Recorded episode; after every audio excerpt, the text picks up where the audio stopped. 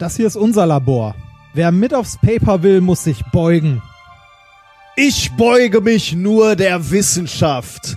Und wenn das hier euer Labor ist, warum forscht hier dann niemand und macht die Ergebnisse frei verfügbar? Wir haben nicht die ganze Zeit geforscht, um unsere Ergebnisse in unbedeutenden Journals zu veröffentlichen und dafür auch noch zu zahlen. Wir müssen zu Elsevier. Der Impact-Faktor ist einfach viel zu mächtig. Auf zu Elsevier! Die sind eh viel zu mächtig. Elsevier. Woanders publizieren macht keinen Sinn.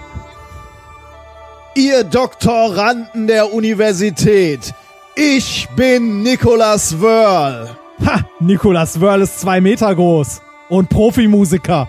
Ja, das habe ich auch gehört. Er kann Paper zu Hunderten publizieren.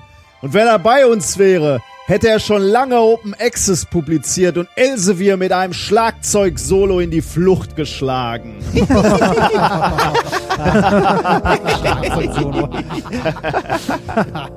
ich bin Nicholas Wörl und ich sehe hier eine ganze Armee junger Wissenschaftler vor mir, die sich der feigen Tyrannei widersetzen. Ihr kommt, um als freie Wissenschaftler zu forschen. Und freie Wissenschaftler seid ihr alle. Was würdet ihr tun ohne Freiheit? Wollt ihr publizieren?